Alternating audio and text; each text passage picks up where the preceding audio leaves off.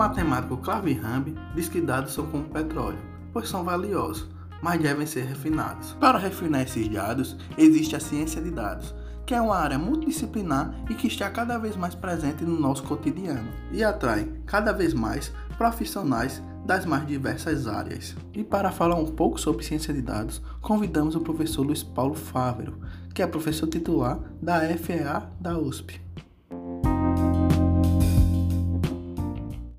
Professor Luiz, seja muito bem-vindo ao podcast Papo de Exatas. Sinta-se à vontade para responder o que a gente vai perguntar e, por favor, pode começar se apresentando? Tá bom, então é um prazer participar do podcast Papo de Exatas com o Vitor e com a Renata. É uma honra estar aqui trocando ideias, experiências com vocês. É, o meu nome é Luiz Paulo Fávero, eu sou professor titular de Data Science e Analytics da FEA USP, na Universidade de São Paulo. Uh, tenho 46 anos, é, sou engenheiro formado pela Escola Politécnica da USP. É, depois eu fiz um MBA na Fundação Getúlio Vargas. Depois eu fiz é, o mestrado e doutorado na área de econometria, é, economia de empresas, microeconometria, mais propriamente dito, na FEA USP. É, depois eu fui fazer o meu pós-doutorado em econometria financeira e modelagem quantitativa de dados é, na Columbia University, em Nova York. Voltei e apresentei o meu trabalho para me tornar professor associado da USP com a minha livre docência na área de microeconometria e modelagem quantitativa de dados. É, e na sequência, em 2016, eu virei então professor é, titular da cadeira de Data Science e Analytics da FEA USP. É, minha atuação sempre foi modelagem quantitativa, analytics, machine learning, reconhecimento de padrões, né? e sempre também envolvendo o aspecto de processo decisório, ou seja, usufruto desse tipo de ferramenta para efetivamente alavancar negócios e ter payback uh, dentro de um processo uh, de tomada de decisão. Então, sempre tive essa abordagem também, mas sempre com a roupagem, que é o que eu adoro fazer, é, de construção de modelos. A gente vai falar um pouquinho sobre esse tripé, que eu acho que é o tripé fundamental do, do, do Data Science, que é a parte da subjacência, dos fundamentos é, econométricos, estatísticos, machine learning, modelagem, é, é, associados esses fundamentos aos fundamentos de programação, em softwares, sejam eles é, plataformas open source como Python, R, etc., ou plataformas pagas como Stata, é, SaaS, etc. Uh, e o terceiro pilar, o pilar unindo isso tudo, a parte dos fundamentos e a subjacência econométrica e estatística com a parte de programação, unindo isso tudo com o processo de tomada de decisão no ambiente de negócios. Eu acredito muito nesse na, na, no tripé e na importância da relação entre essas três áreas. É por aí que eu pautei a minha, minha carreira.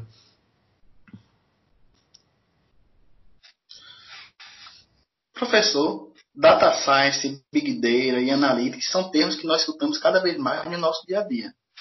Gostaria que você falasse um pouquinho sobre cada uma dessas coisas e onde elas estão aparecendo no nosso cotidiano. Perfeito, Vitor. É, excelente pergunta. Uh, vamos lá. Uh, data Science uh, basicamente envolve alguns conceitos, entre os quais o, o, os termos que você falou, a gente vai falar um pouquinho sobre eles. Envolve aspectos realmente de conhecimento e fundamentos em estatística, em álgebra linear, em pesquisa operacional, em cálculo algébrico. A gente não dá muita importância lá atrás, né? depende da graduação que você fez, mas são técnicas, são conhecimentos, são áreas fundamentais uh, para a subjacência teórica de tudo aquilo que vai ser implementado. Dentro dos data science também envolvem conceitos relacionados, como a gente falou, a uh, programação, então programação em softwares, a parte de ciência da computação, a relação entre esses termos, ou seja, o machine learning, que é o reconhecimento de padrões por meio de algoritmos que por vezes a máquina consegue implementar, algoritmos esses que podem ser supervisionados ou não supervisionados, ou seja, algoritmos que você faz usufruto das observações que já se encontram na amostra para criar capacidade preditiva inferencial para outras observações não presentes na amostra. Então, os modelos regressivos, modelos multinível, por vezes alguns modelos uh, de redes neurais ou modelos de classificação que tenham esse objetivo de efetivamente reconhecer padrões e criar é, inferência para outras observações não presentes na amostra. E dentro é, da área de machine learning também reconhecimento de padrões que não tem por objetivo a questão inferencial, mas sim um diagnóstico acerca do comportamento da própria amostra e que se outra observação entrar, você precisa rodar de novo, ou seja, não dá para fazer supervisão daquelas observações já presentes para outras observações não presentes na amostra. São os modelos não supervisionados de machine learning, o clustering, por exemplo, por exemplo, PCA, por exemplo, análise de correspondência canônica, tudo isso dentro de machine learning. Muito bem, quando a gente fala de ciência de dados, a gente também pode falar, você usou muito bem esse termo, uh, Big Data. O que é Big Data? O pessoal fala muito de Big Data sob um aspecto é, de um único vetor, o vetor do volume de dados. O pessoal associa muito Big Data a volume apenas e tão somente. Mas Big Data não é só volume geracional de dados. Big Data envolve alguns aspectos como volume, sem sombra de dúvidas, mas também velocidade com que esses dados são gerados, muitas vezes em tempo real. Se você entrar, por exemplo, em algumas plataformas de retornos de papéis de renda variável no mercado financeiro, a cada instante você tem atualização e a sua plataforma, o seu modelo pode tentar capturar, o seu web crawler, o seu robozinho pode tentar capturar esse comportamento gerado a partir é, de uma questão mais tempestiva, velocidade geração de dados. Além disso, nós podemos falar dentro do ambiente de Big Data, do conceito de Big Data, da variedade, ou seja, múltiplas fontes, né? Pegando dados da Enterprise Service, ao mesmo tempo do Banco Central, ao mesmo tempo de outras plataformas, isso dentro de economia e finanças, mas pegando, por exemplo, dados da Covid por meio uh, de plataformas separadas, o, o, o consórcio da imprensa, junto com o Ministério da Saúde, junto com dados é, publicados por meio do Centro de Doenças Europeu, tudo isso são múltiplas plataformas, você tem a variedade. E quarto, a variabilidade, ou seja, a estocasticidade é, com que esses dados são publicados ao longo do tempo. Esses conceitos todos, volume, velocidade, variedade, variabilidade, Alguns outros falam também da complexidade com que esses dados são coletados, mas isso também depende um pouco da própria variabilidade. Uh, isso tudo aqui perfaz o conceito de Big Data, ou seja, mais amplo do que simplesmente uh, volume.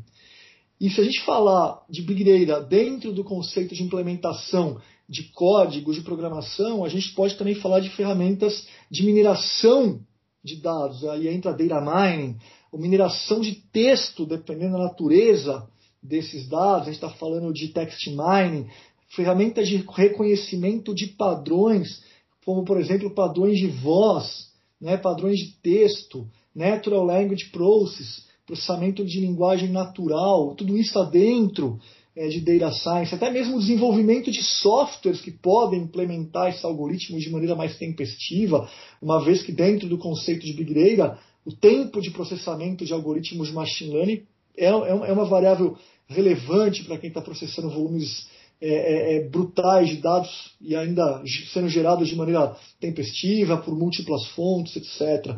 Tudo isso está dentro do universo é, de data science. Além disso, a gente pode, só para não me estender muito, vocês me cortam, por favor, Vitor e Renata, é, mas dentro de Data Science também nós podemos falar de ferramentas, é, é, por exemplo, de IoT, internet das coisas, reconhecimento, ou que são é, é, dispositivos interligados em tempo real e que, por meio de reconhecimento de padrões, também podem gerar informação para o decisor. Sensor Fusion, né? É, por meio de filtros de Kalman, você consegue uh, trabalhar e, e, desenvolver algoritmos que fazem reconhecimento de padrões para, por exemplo, veículos autônomos, gôndolas inteligentes no supermercado, do, drones de entrega, tudo isso dentro é, de, de, de Data Science.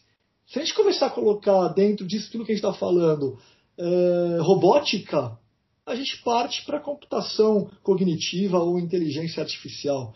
Você percebe que tudo isso faz parte de um grande universo que é, por natureza, multidisciplinar. Ou seja, não é, não, não é uma moda, isso realmente veio para ficar, e não é inerente à área de economia, ou à área de finanças, ou à área de estatística, ou à área de matemática uh, puro aplicada. Isso pode ser, obviamente, aplicado, como a gente está vendo agora no cenário de Covid-19, na área de epidemiologia, na área de infectologia, na área de medicina, na área logística, enfim. Isso realmente não tem fim e é multidisciplinar e transversal por natureza. Agora chegou no ponto que eu queria entender essa multidisciplinaridade que envolve exatamente esse, esse assunto que o senhor está falando e como seriam os pré-requisitos para quem está em casa começar a estudar. Eu adoro essa colocação, Renata, também. São perguntas extremamente inteligentes e pertinentes que vocês estão fazendo é, como dar o primeiro passo, os primeiros passos para se tornar um cientista de dados. Né? É, eu vou dividir minha resposta em, duas partes. A primeira parte diz respeito à questão dos fundamentos. Tá?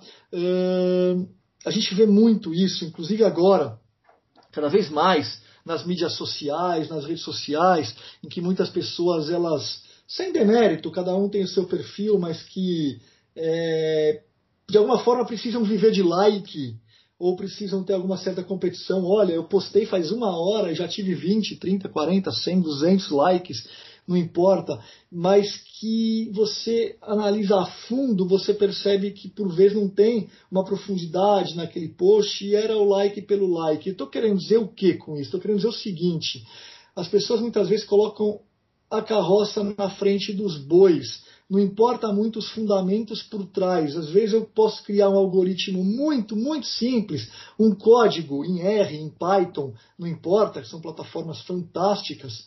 E aí eu crio aquele algoritmo e eu faço o meu post, mas por vezes o software ele aceita tudo. Aquele algoritmo, aquela programação, aquele código, aquele script, para que ele possa ser bem construído, é importante que por trás exista um fundamento para a construção daquele código. Eu vou dar um exemplo. O que mais a gente vê no mercado e na academia é a construção de modelos supervisionados de machine learning regressivos e que não levam em consideração a natureza da variável outcome que está sendo estudada. Então você tem uma variável que é um, representa um fenômeno, por exemplo, como restrição ou aquisição de crédito. E é um fenômeno qualitativo em que as pessoas vão ser classificadas a partir de determinado, determinado label. Então, olha, é, sem crédito, ou crédito com restrição, ou crédito total, ou mesmo ratings de crédito. Essa variável, naturalmente, é qualitativa. Não dá para você tirar uma média. Dá para você tirar a tabela de frequências dessa variável. Né? Tantos por cento é, é rating, é, é, rating A, rating B, rating C, etc. O que, que as pessoas fazem? E eu já vi isso acontecer aos montes no mercado e também em trabalhos acadêmicos. As pessoas chamam os labels, ou chamam esses rótulos, esses ratings, de 1, 2, 3, 4, 5, e roda, por exemplo, um modelo tradicional de regressão por meio de mínimos quadrados, que parte da prerrogativa que existe variância na variável outcome. Enquanto o label não tem variância, não dá para calcular uma medida de posição ou medida de dispersão.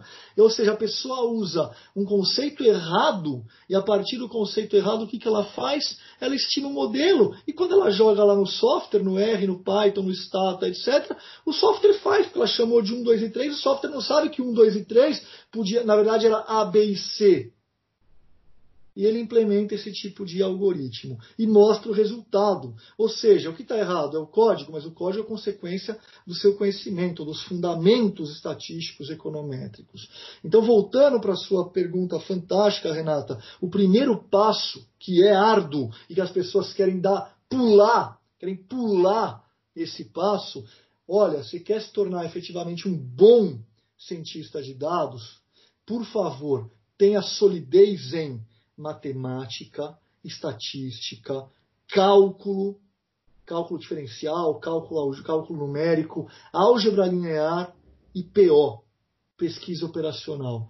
Ah, mas isso aí, Fávero, nossa, por favor, vai me tomar um super tempo. Na verdade, ser, ser cientista de dados é programar. Não, não é programar. Programar, o código é a consequência. Eu já vi muita gente é, virar para nós e falar assim: olha, eu quero me tornar um cientista de dados, comecei a estudar a linguagem tal. Sim, mas o que, você sabe de econometria ou de modelagem é, quantitativa? Não, não, isso não é importante. Eu quero é implementar código no software. Espera aí, você pulou várias etapas e esqueceu é, dos fundamentos. Só a título de comentário, aquele modelo que pode ser implementado para a variável outcome qualitativa, o modelo supervisionado de machine learning, pode ser, por exemplo, o modelo de classificação supervisionado do tipo regressão logística é, multinomial, por exemplo, uma análise até mesmo discriminante, é, ou até mesmo uma random forest ou uma rede neural, mas que leve em consideração a natureza qualitativa da variável outcome. Então essa é a primeira parte da minha colocação, para se tornar um cientista de dados. Agora, a segunda parte, que é um pouco mais ampla, é a seguinte: isso para dar os primeiros passos, ou seja, dito isso, aí você pode partir para um, um estudo da, da, da, dos códigos de programação, se você tiver essa solidez, essa robustez dos fundamentos teóricos sobre aquilo que você vai sobre aquilo que você vai é, estudar. E aí você pode partir para uma análise de programação, etc. Mas, de novo, colocar a carroça na frente dos bois, inverter essa ordem, isso faz com que efetivamente você corra um grande risco, inclusive, na sua carreira.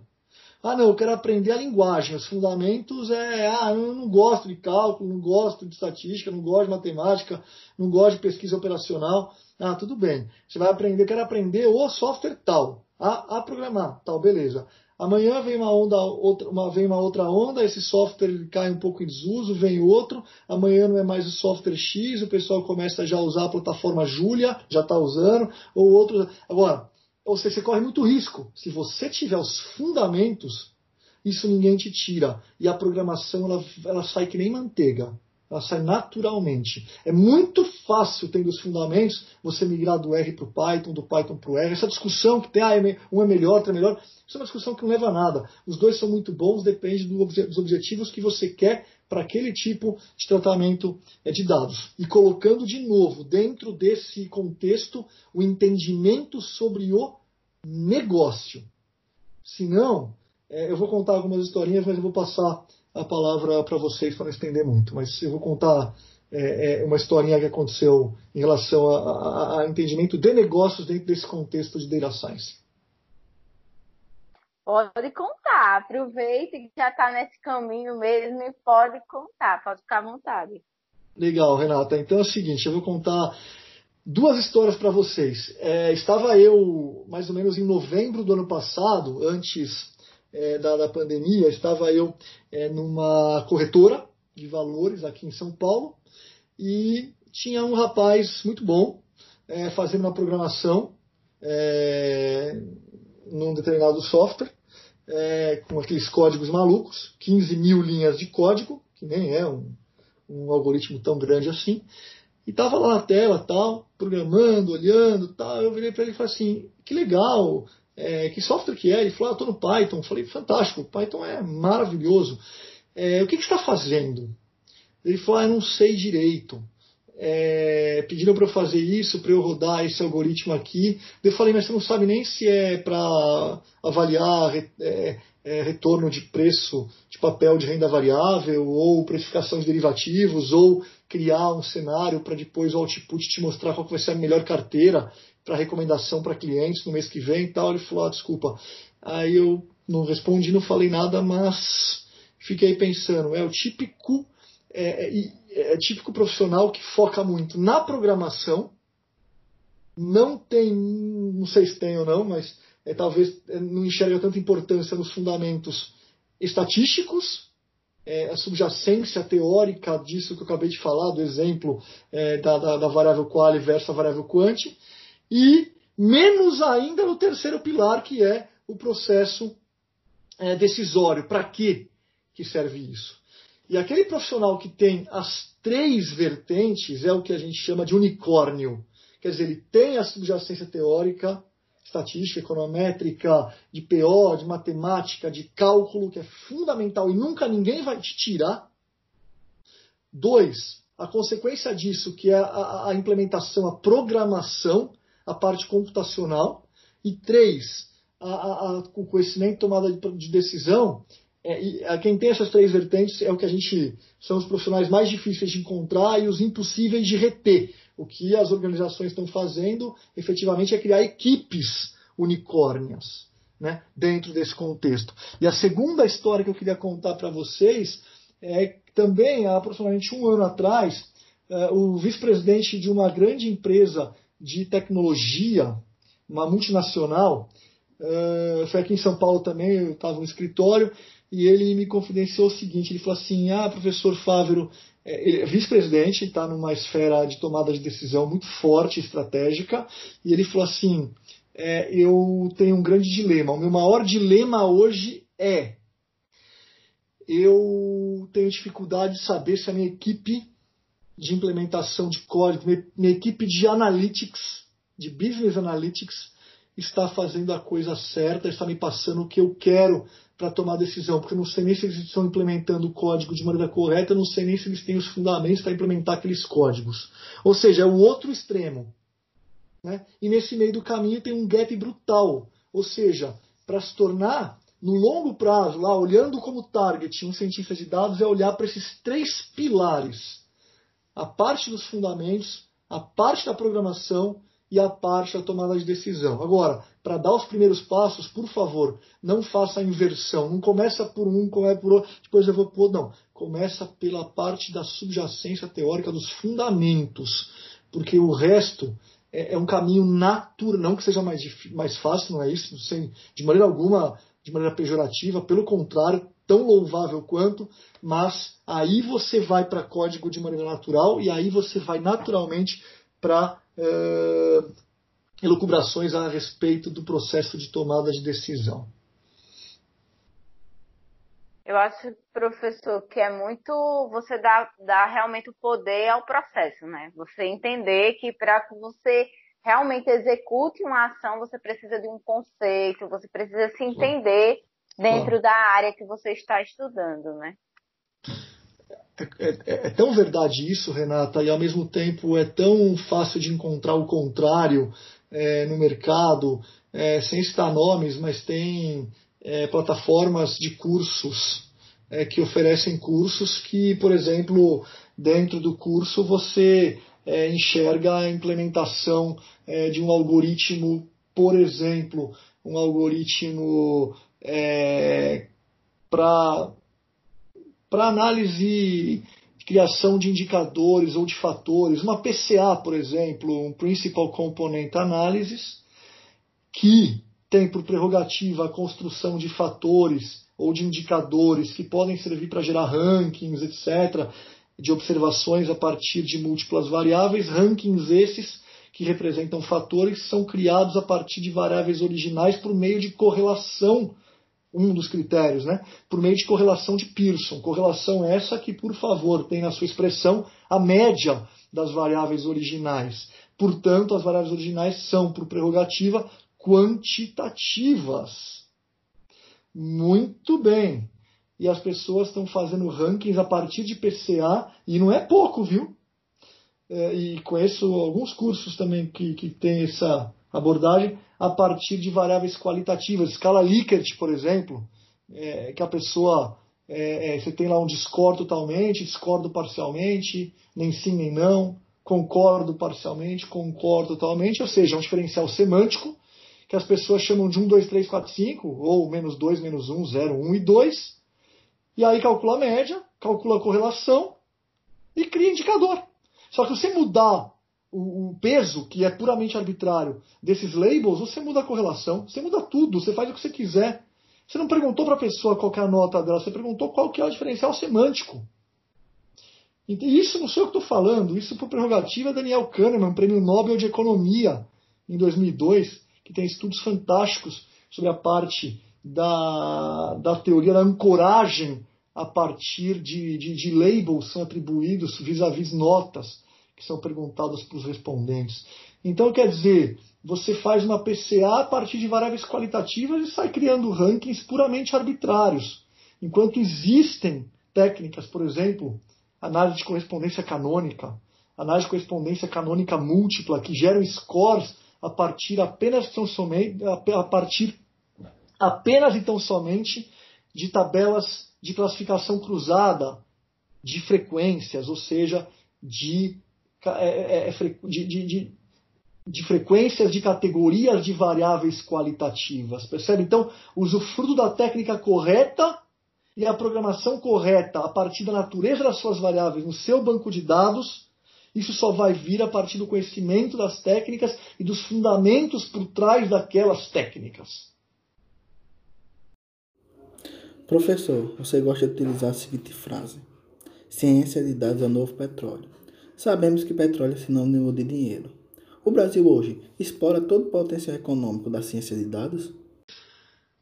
Olha, uh, o, se o Brasil explora todo o potencial econômico da data science tem, eu humildemente acredito que não. Eu acho que nós somos muito bons é, em matemática, nós somos muito bons em econometria, é importante que se diga isso. A gente é muito bom em cálculo, em finanças. O Brasil ele, ele tem uma posição de destaque, inclusive no cenário internacional, é, é, em matemática, mérito inclusive do próprio INPA, tá certo? Agora, é, a perspectiva é boa se a gente souber utilizar essa, é, essa, essa onda internacional, principalmente em decorrência até da, da, da fase de, de pandemia que vai acontecer nos próximos anos. A gente estima que sejam quase 3 quintilhões de bytes de dados produzidos diariamente no mundo por meio de redes sociais, por meio de fotos, internet das coisas, etc. E o ano que vem o pessoal fala alguma coisa, eu li um dado da Forbes, alguma coisa em torno de 40 trilhões de gigabytes. Né? Então, assim, é... a gente não pode perder essa onda. Eu vou dar um outro dado que saiu, é, que eu estou pegando aqui, da International Data Corp, que o mercado mundial de Big Data e Analytics movimentou cerca de 42 bilhões de dólares o ano passado. Dos 42 bilhões de dólares, 8 eh, bilhões, ou seja, um quinto, na América Latina. E metade disso, 47%, no Brasil. Então, quer dizer, eh, não, não são cifras pequenas. Agora, veja, você está falando de um décimo da movimentação global de, de em, em, em, bilhões de dólares no mercado de Big Data e Analytics está no Brasil, isso realmente é uma coisa fantástica isso em 2019. Agora, o pessoal estima que esses 42 bilhões virem, segundo a consultoria estatista, virem 220 bilhões, ou seja, multiplicado por 5, vire 220 bilhões até o ano que vem. A pergunta é: será que também os 4 bilhões vai ser multiplicado por, por 5 uh, o ano que vem para o Brasil? É essa dúvida que a gente tem, essa onda que a gente não pode perder. Porque, como eu falei, nós somos muito bons em matemática, estatística, com centros de referência. O que a gente não pode fazer é com que é aquela judiação, né? Transformar os centros de referência em ilhas cada vez mais isoladas. Tem que ser o contrário, a gente tem que transformar esse conhecimento gerado, produzido e disseminado nessas ilhas, o INPA, o ITA, a USP e tantas outras é que se eu não falar agora é por pura é, é, é, é, por puro desleixo meu, sem demérito algum a qualquer uma das instituições, mas transformar é, o INPE, transformar essa, é, o conhecimento gerado, produzido e gerado nessas instituições de, de maneira mais é, pervasiva, o permear para outras áreas da sociedade. Eu não tenho dúvida de que o Brasil, se o Brasil não é ruim em matemática e estatística, se por um lado o Brasil não é ruim nisso, o Brasil deve ser um dos maiores campeões do mundo em perda de talentos. Isso é judiação. Em talentos, inclusive, que a gente não fica nem sabendo. Não é que eles for, talentos que foram embora do Brasil. Não, talentos que não chegaram nem a ser desenvolvidos por, por dificuldade de acesso. Tá certo? Isso é na ciência, é no esporte, é na tecnologia. Eu fico imaginando quantos Michael Phelps não teríamos condições de ter perdidos por aí e não temos. Quantos prêmios Nobel, quantas medalhas Fields poderíamos ter a mais e estão perdidos por aí por falta de acesso, por falta de políticas né, governamentais, de acesso, de, de, de, de penetração disso para a sociedade. Isso é o que eu acho. Então, em resposta à sua colocação, Vitor, eu não acho que o Brasil seja muito ruim, mas eu acho que a gente não pode perder uma onda muito forte, que é a onda da ciência e tecnologia para Big Data e Analytics, como já perdemos tantas outras no passado. É interessante e concordo completamente com o senhor, professor. Inclusive, eu gostaria de saber sobre a sua visão é, sobre as quantidades de cursos que a gente tem hoje em ciência de dados. Eu busquei aqui um dado, cerca de 70 mil alunos entram nessa área, mas somente 20% se formam é, de fato do curso. As pessoas mudam para engenharia, algumas não se identificam, mas a maioria vai para o mercado de trabalho diretamente nos primeiros períodos, né? Antes que conclua a faculdade e aí depois já não vê mais vantagem de buscar um diploma. O senhor acha que esse esse caminho que essas pessoas que estão entrando é, pós-vestibular tá, estão seguindo hoje no mercado é realmente um caminho que não tem o que se fazer ou seria uma mudança de, de grade curricular para reter esse aluno e fazer com que esse aluno continue é, na universidade, conclua sua formação e também com relação à quantidade de cursos de graduação e pós-graduação que tem em ciências de dados no Brasil. Se eu acho que é o suficiente ou que deveria ser mais? É, é assim, é, Renata, é, a questão da mudança de grade curricular, bem no começo dos cursos, eu, eu praticamente sou contra, porque ainda não deu para formar massa crítica ou payback sobre aquilo que está sendo formado.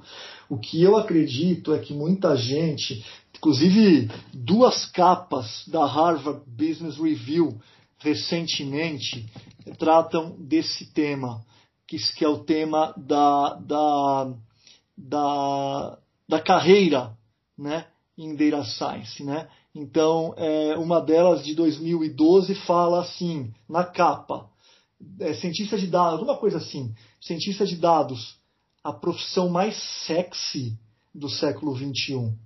E a outra, de 2018, fala, o, da, da, Harvard Business Review também, que é bem a pergunta da Renata agora. O que os cientistas de dados realmente fazem de acordo com 35 cientistas de dados? Então, quer dizer, o que acontece é o seguinte: é, é, é um termo que é, a procura é muito grande e é explosiva a quantidade de pessoas que se auto-intitulam cientistas de dados. Né? Segundo o LinkedIn, é, só no Brasil, quanto, quanto, qual o número que você falou? 20 mil por ano? Não, 70 mil entram na faculdade, mas somente 20% mil. se formam. 70 mil. Né? Segundo o LinkedIn, são aproximadamente 200 mil perfis que se auto-intitulam cientistas de dados aqui. Agora, será que são mesmo de fato o que eu fico pensando? Então, assim, quer dizer, pegando esse gancho da Harvard Business Review, a profissão mais sexy do século XXI, etc., muita gente procura, falando, nossa, ciência de dados, agora a USP lançou 20 vagas por ano, bacharelado em Data Science. Eu achei fantástico isso. É por aí sim. É por aí. Eu acho que nós temos que ter esses centros lançando a, a, a, a Federal de São Carlos, né, a Unifesp e outras tantas universidades espalhadas por esse nosso gigante país. O que e, realmente com pulverização entre as regiões, isso é fundamental. O que eu acho é que muita gente procura, se a taxa de desistência está muito alta, eu não sei se precisa mudar a ementa, o programa curricular, ou verificar qual é o perfil de quem está entrando. Porque ninguém procura é, engenharia porque é glamour ou porque acha que é fácil, porque todo mundo já sabe de cara que são cinco anos malucos na sua vida e depois você se formar, continua. Então, é, o que precisa talvez é ter maior, maior clareza sobre o que é ciência de dados. Porque tem muita gente que eu já ouvi falar que fala, não, não vou fazer estatística, é, que é muito difícil, ou não vou fazer engenharia, que eu vou ficar lá tendo dois, três anos só de cálculo, física, cálculo numérico, algelim, PO, não sei o quê, eu vou fazer ciência de dados. Meu amigo, você está achando que vai ter o que lá? Você está achando que vai ter o que na, na, na, na ciência de dados? Vai ter é, aprender a, a fazer gráfico a partir de plataformas de BI, que também é importante? Não é só isso. Isso não é ser cientista de dados. Fazer um gráfico na plataforma de BI, Business Intelligence, gráfico dinâmico assim, assim. Isso não é ser cientista de dados. Inclusive, eu digo mais: tem alguns softwares de BI que fazem gráficos a partir de ponderação arbitrária de variáveis qualitativas, ele calcula a média. Tem tudo isso. Então, não sei se eu fui muito claro na, na resposta em relação à sua pergunta, que é fantástica, Renata, mas particularmente não vejo hoje ainda uma necessidade de alteração é, de programa curricular simplesmente porque a taxa de evasão é muito alta. A gente tem que analisar quem está saindo, porque realmente às vezes a busca foi completamente desproporcional em relação às expectativas. Inclusive, é, eu sou engenheira mecânica tá vendo? e o que eu mais escuto na o que eu mais escuto, escutava quando fazia faculdade era tem muito cálculo. É como assim você ainda duvida que, uma, que um curso de engenharia tenha muito cálculo? Né? E essas pessoas meio que romantizam a área de exatas. Elas meio que dizem assim, é, ah, quem estuda, por exemplo, quem estuda física é o cara mais inteligente do mundo. Tipo, não é o cara mais inteligente do mundo, é o cara mais esforçado do mundo exato, na área dele. Exato. Né? Assim, não é o cara mais esforçado do mundo na área de, de engenharia de dados, na área de engenharia mecânica, na área da própria matemática. Então eu acho que as pessoas precisam parar de romantizar as áreas e encarar o processo, que é tudo Exato. que tem vindo falado nessa, nessa conversa, né? O poder de aceitar o processo e de entender que tudo faz parte. A introdução ela faz parte, a álgebra ela faz parte, a claro. matemática básica ela faz parte, né? Claro. É, o pessoal quer pular etapa, exatamente. É, é entender o processo. Eu concordo 100% com você, Renata. É parar de romantizar né? um país, uma nação, acredito eu humildemente, que é o que nós estamos precisando aqui nesse nosso país, uma nação ela se constrói a partir de alguns pilares, entre os quais entender que um é igual ao outro. Você é brasileiro, eu sou brasileiro. Ou a gente vai junto ou cada um vai para um canto. E dentro desse processo de entender que o outro é igual, passa por quê? Passa por ciência. E naturalmente, ciência passa por dois mecanismos, que é o mecanismo da, da formação quantitativa, por um lado, ou seja, a importância do crescimento das nações, a história nos mostrou isso, a partir do desenvolvimento de conhecimentos em matemática, em física, em química, em engenharia. Né? E, e, e por outro lado, o reconhecimento da importância da história né? ou seja, pegando uma disciplina quanti e uma disciplina quali também, o aspecto cultural, né? o que já passamos, onde estamos, o que vamos passar. O projeto de nação passa necessariamente, na minha humilde opinião, por isso, por isso. E dentro do contexto da nossa conversa aqui, obviamente, é o, o, o, pilar que eu falei primeiro, a, a, a, matemática, a formação quantitativa, parar de romantizar. Nada, nada é fácil. Gênio tem todas as áreas, na história, na literatura, nas artes, no cinema, na, na física, na química, eh, na política. Gênio tem, na política menos, em todas as áreas. Em todas as áreas você tem as pessoas geniais. Muito bem. Agora, uma história de um povo, uma nação, não se constrói a partir de gênios que são raríssimos. Se constrói a partir do esforço. Então, ah, o engenheiro se formou, nossa, quanto cálculo, quanta matemática, quanta álgebra, quanta pesquisa operacional, você é gênio. Não, não é gênio. O cara suou sangue para conseguir. É o esforço que faz a diferença, na minha modesta opinião. Professor, eu gostaria de agradecer muito a sua presença. E para finalizarmos, gostaria que você deixasse uma mensagenzinha para todos os ouvintes do nosso podcast sobre a beleza da ciência de dados. É, é, obrigado, eu que agradeço, Vitor. Um enorme prazer, uma honra falar com você, com a Renata. Adorei e prazer em conhecê-los também. Estou sempre à disposição, vocês têm meu e-mail também. E a mensagem é a seguinte: é muito na linha do que a Renata colocou também, parar de romantizar.